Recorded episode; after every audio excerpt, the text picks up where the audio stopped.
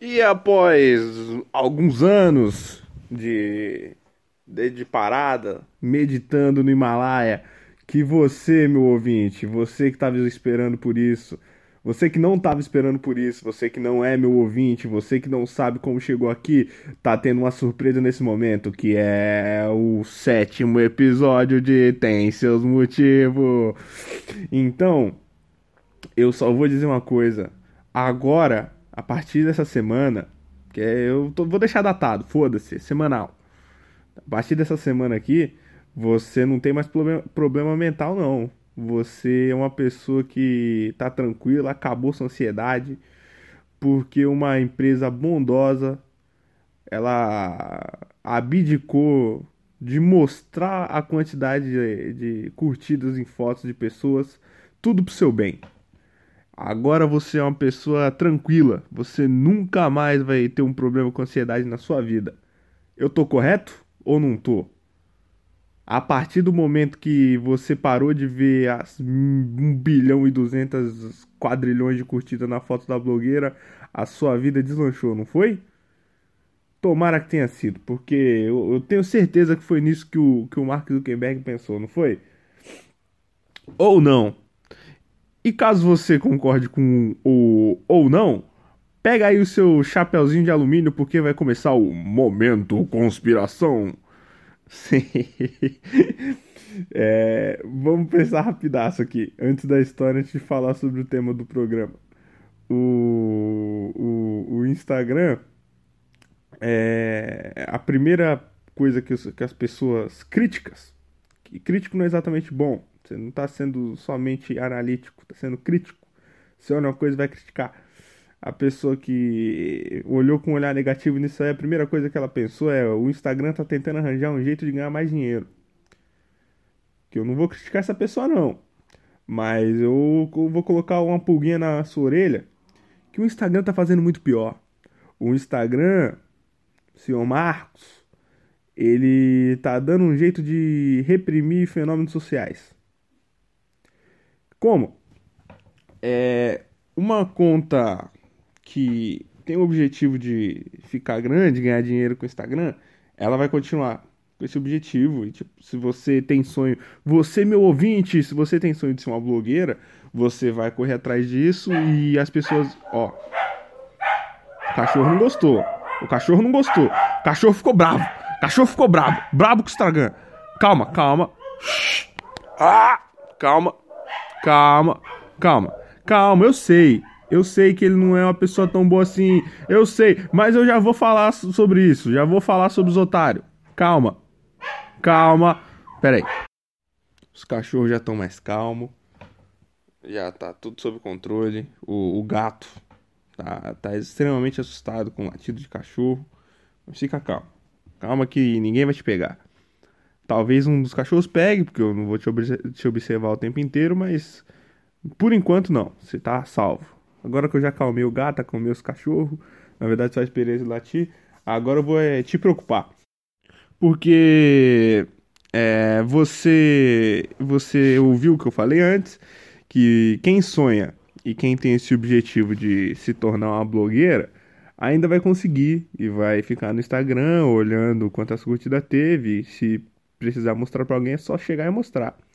Mas pensa nos fenômenos que tem da pessoa que simplesmente fazia um vídeo, fazia uns memes, umas fotos engraçadas, e isso foi crescendo de forma espontânea e depois o pessoal foi percebendo e aí uma marca gostou, alguém gostou, não sei o que, e do nada a pessoa foi sendo inserida nisso e aí ela conseguiu entrar nesse mercado de forma totalmente espontânea, sem, sem premeditar nada.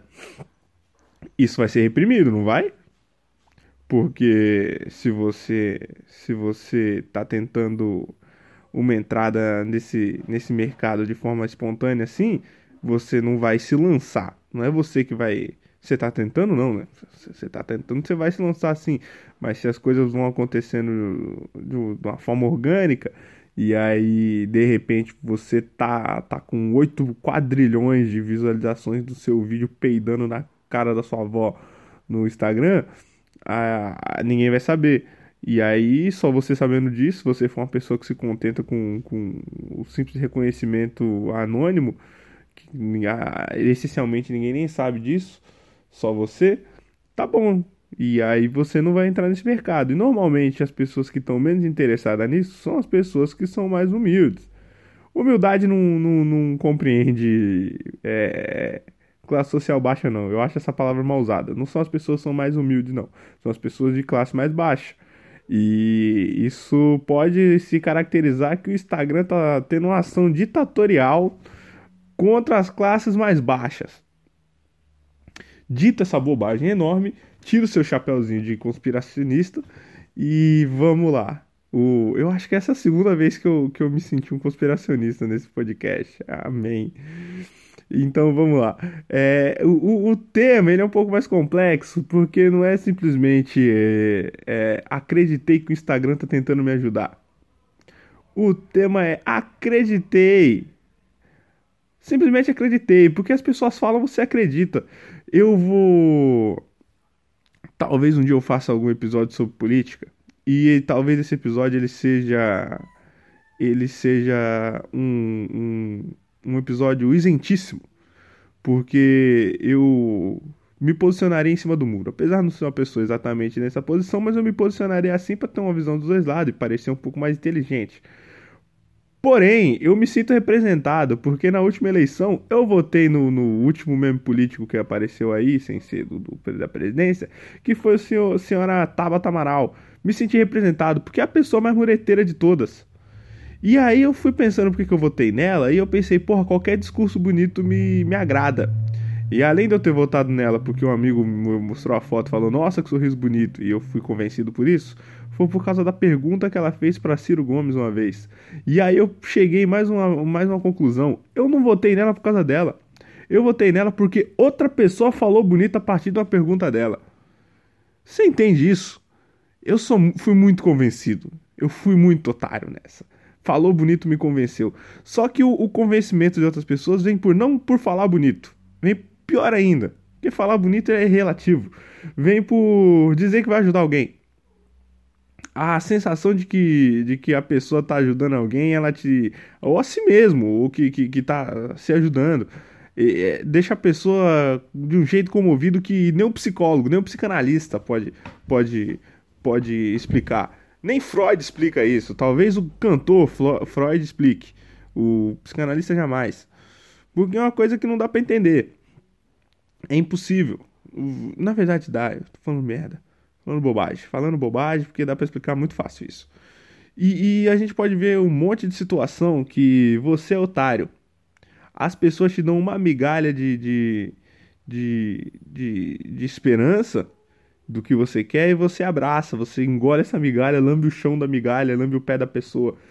E isso é ruim? Isso não é exatamente ruim, cara. Vamos pensar um pouquinho comigo? O, o, como é que você inicia a sua vida?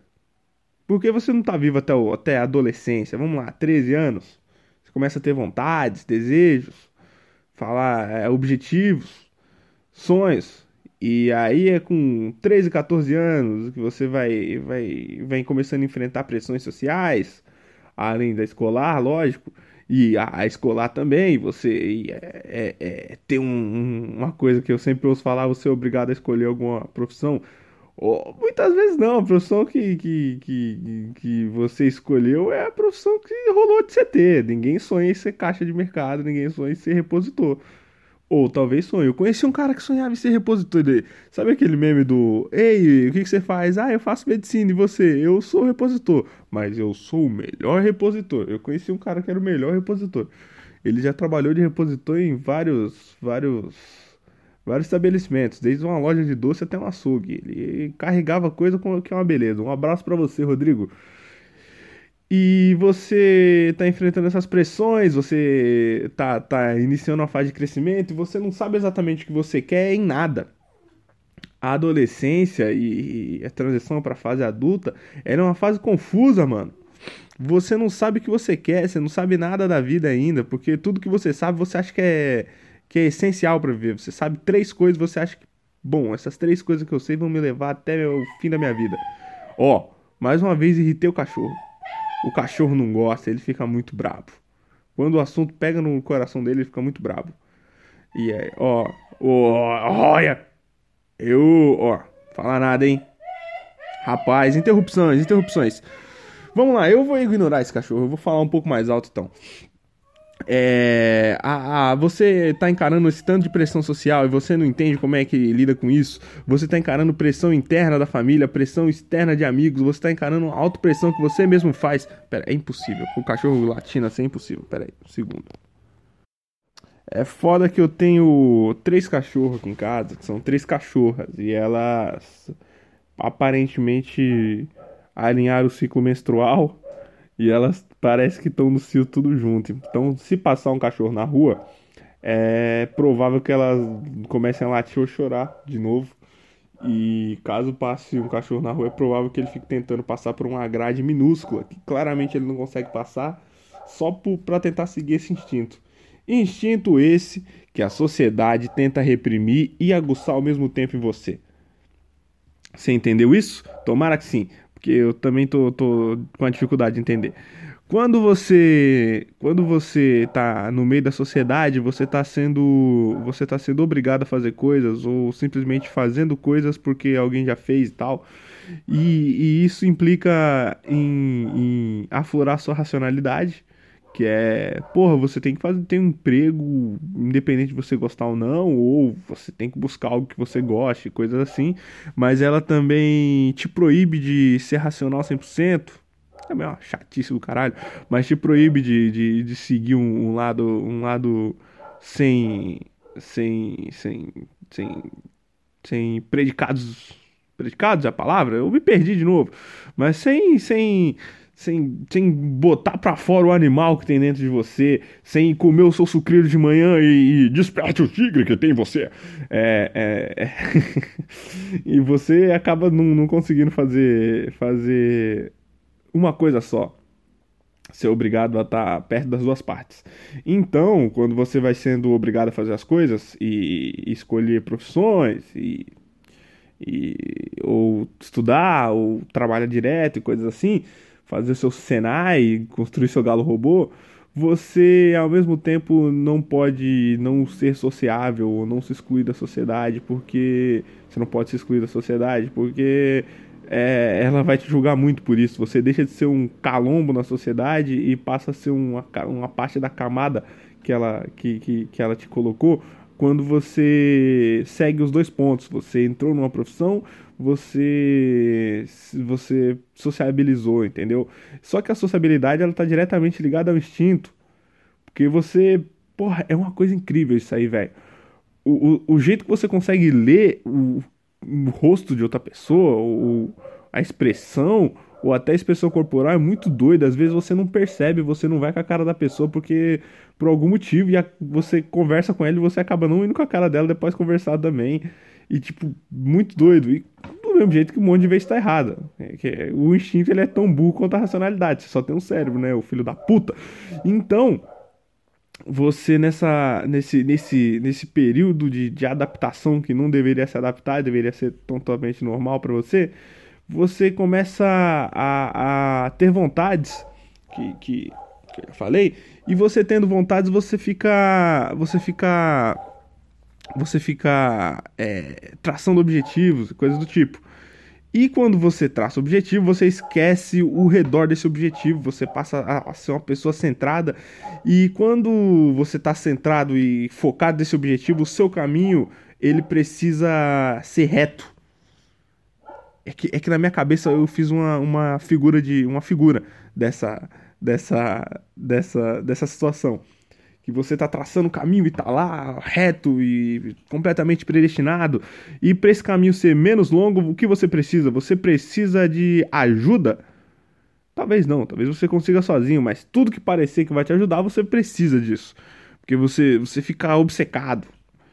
Porque aí você está misturando a burrice da sua racionalidade, que você está excluindo é, fatores que, que talvez te atrapalhassem e esquecendo de colocar eles como fatores que às vezes são obrigatórios e também tá colocando todo o seu instinto, que é só pensar no, no jeito positivo e, e, sobrevivência dentro dessa. Seu instinto é sobreviver, primeiro de tudo, seu instinto é sobreviver, tipo, todo animal é sobreviver. E você criou essa situação e ela começou a se reduzir a um, ao mundo. Se eu não me engano, o nome disso é metonímia, um negócio desse, não lembro. Ouvi alguém falando em algum podcast. E aí você reduziu isso ao mundo e seu mundo passou a ser esse objetivo traçado. E quando seu mundo passa a ser esse objetivo traçado. Caralho. Quando seu mundo passa a ser esse objetivo traçado, você você encara tudo como fazendo parte desse mundo. Então o que não te ajuda, te atrapalha. Isso isso vai cair na teoria dos gados do, dos políticos. Puta, eu acabei de dar um spoiler. Tá aí, um episódio especial que vai acontecer, que eu tô anunciando, eu tô falando muito bem dele, é o Teoria dos Gados. Vai ter iniciação e conclusão.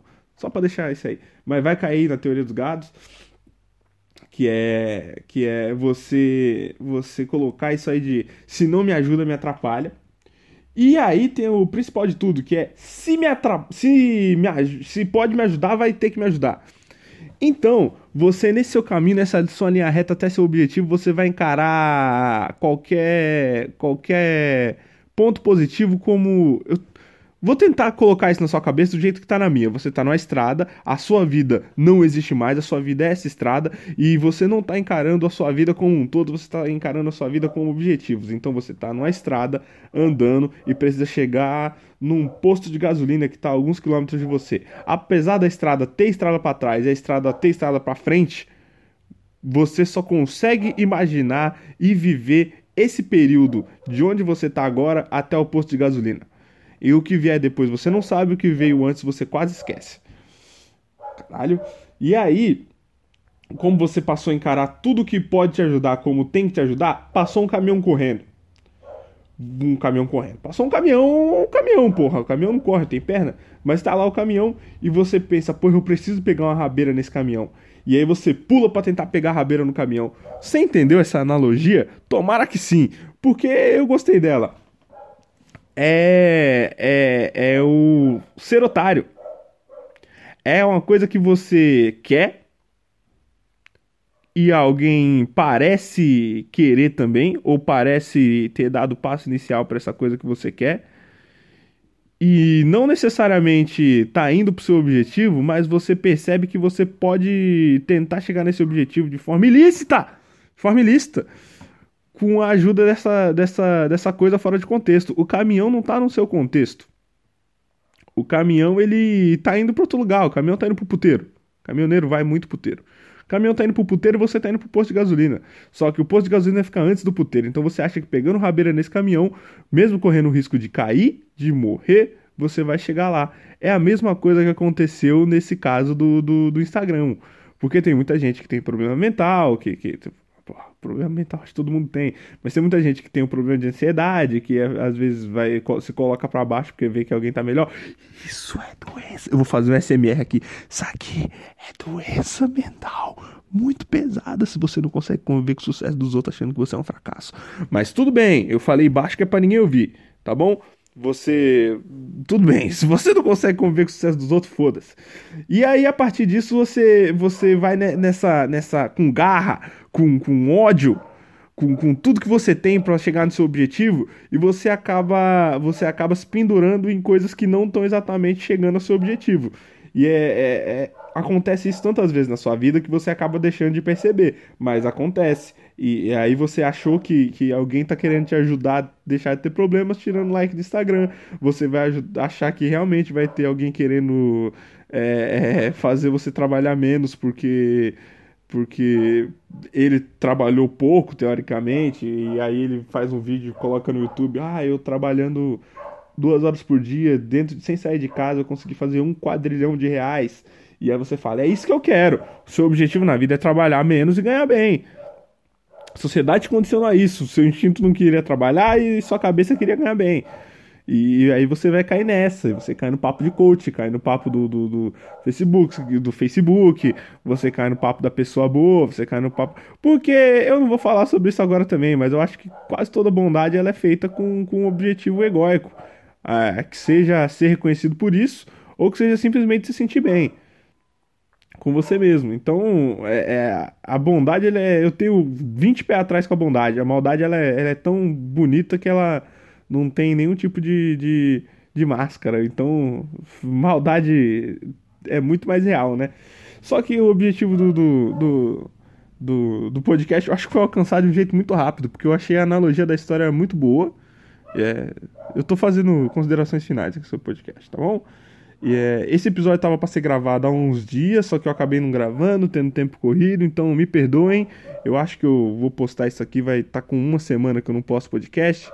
Então, muito mil, minhas mil desculpas e vamos a todo vapor. Amanhã tem outro, tá bom? Um beijo no seu coração. Muito obrigado se você ouviu. Se você não ouviu, obrigado também. Lembrando que o objetivo desse podcast é um dia eu ganhar 10 esfirros uma coca. E caso você seja uma pessoa mais generosa, você pode ser, dar uma pizza e uma coca. E vai ser o dia mais feliz da minha vida. Eu juro por Deus. É, deixa eu te abraçar com a minha, o meu tostão de voz. Um abraço, tchau. Pode ser um beijo também. No seu coração.